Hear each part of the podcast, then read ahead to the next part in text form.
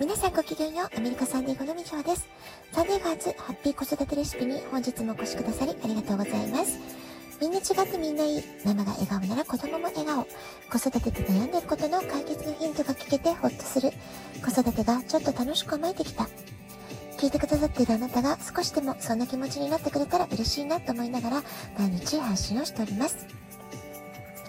え、先週の春休みが終わり、残り2ヶ月、6月のハイスクールの卒業式まであっという間に過ぎていきそうです。今週は少し雲が多めのお天気が続くサンディエゴです。え、春休み明けからですね、規制が随分緩和されて、え、学校に週1回から週4回まで行くことができるってことになりました。え、キャンパスに子供たちの姿、えだいぶね、数多く戻ってきたんではないかなと思います。えうちの息子は部活の練習で土曜日のアメフトのミーティングも含めるとほぼ毎日学校に行っているようなところがあるので今更授業のために学校へ行くのは時間の無駄というふうに思っているようです。えー、ですので、まあ、スポーツのことで学校に行けていればそれで十分ハッピー。えー、授業に関しては卒業までオンラインクラスを選択するということで決めているようです。まあ、どんな形にせよ子供たち一人一人が自分の個性や才能に合った、えー、学ぶ環境を自由に選択できる、まあ、そんなね、えー、世の中になっていってほしいなってことを心から願っています。でさて今日はちょっとテーマが大きいんですけれども子育てのゴールって何だろうってことをね、えー、考えてみたいと思います。で私が思うのはやはり子育てのゴールといえば子供が自立することそして親もまた自立するってことなんじゃないかなというふうに考えています。まあ、いわゆる親離れ子離れがきちんとできることそれがね、えー、子育てのゴールかなって思うんです。えつまり子供が自分の力で羽ばたいていけるだけのスキルやメンタルの強さまあ、そういったものを親子で一緒に過ごす時間の中で、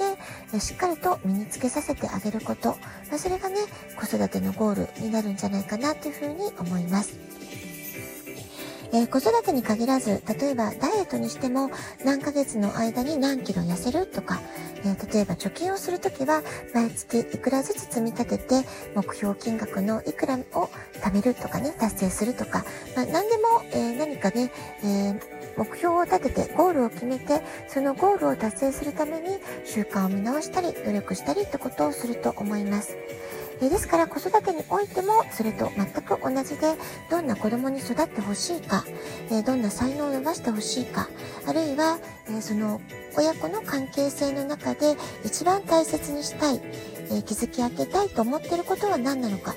まあ、そうしたことを子供が小さい時から親が意識するとか、えー、まあ明確にね、イメージが描けなかったとしても、こうあってほしいなっていうね、えことを常に考え続ける。考え続けながら、え子育てをしていくってことがとても大事なんじゃないかなっていうふうに思っています。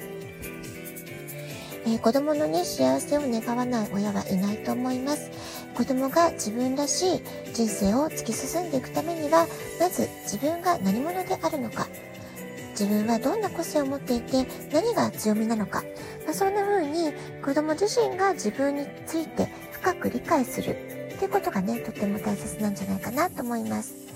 えそれがね、自分で考えられるようになるためにも、親が注意深くその子の性格、個性をじっくりと観察して、その個性に合った、えー、生育環境を作ってあげる、整えてあげる、まあ、そうしたことがね、とても大事なんじゃないかなと思います。そして子供が自分が何者であるかを知り、本気でやりたいことを見つけるためにも、スポーツとか音楽とかアートとか、何でもいいと思うんですけれども、えー、その子の心がときめくところ、えー、ドキドキワクワクして夢中になってやり続けたいと思うこと、まあ、そういったことに取り組むことであったり、えー、様々な人、多様な人々と関わり合ったりとか、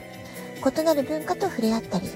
あるいは特に、えー、失敗したり、成功したり、うまくいったり、うまくいかなかったり、泣いたり、笑ったり、怒ったり、まあ、そういうね、え、喜怒哀楽も含めて様々な体験をするってことがとっても大事になってくると思います。特に様々な試行錯誤を繰り返す経験、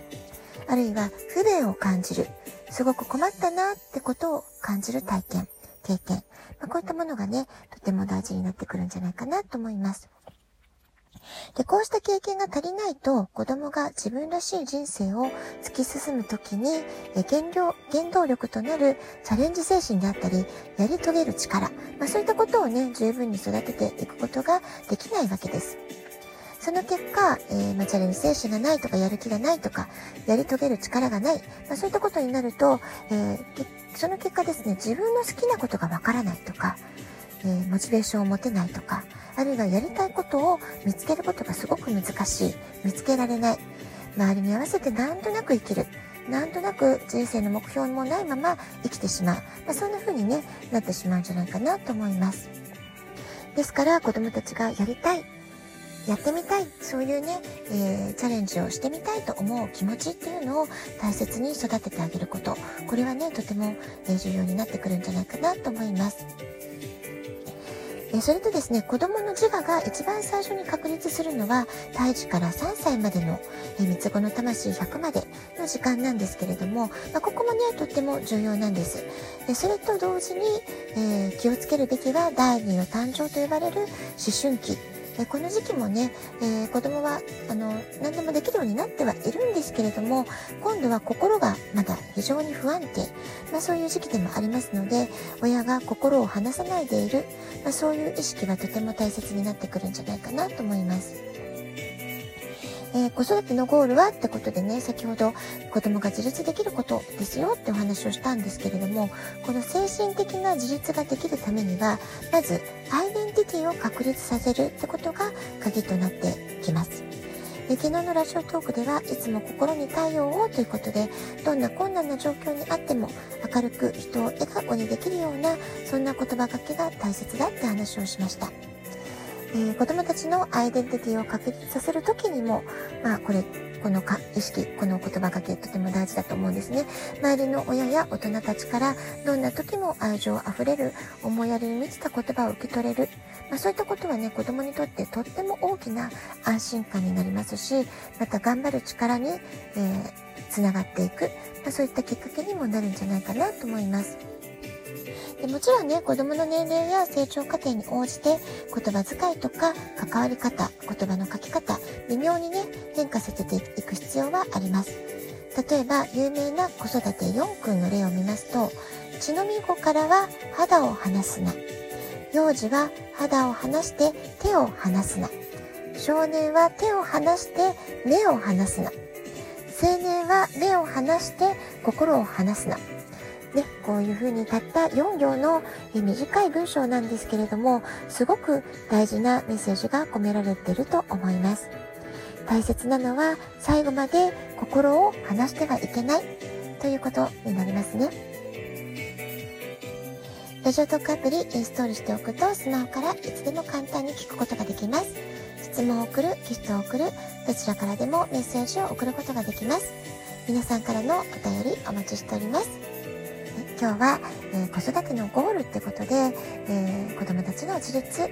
アイデンティティをどうやって確立していけばいいか、その時に必要な親の心構えってことでお話をしました。では、今日はこの辺で今日も素敵なお時間をお過ごしください。ごきげんよう、みちわでした。さようなら。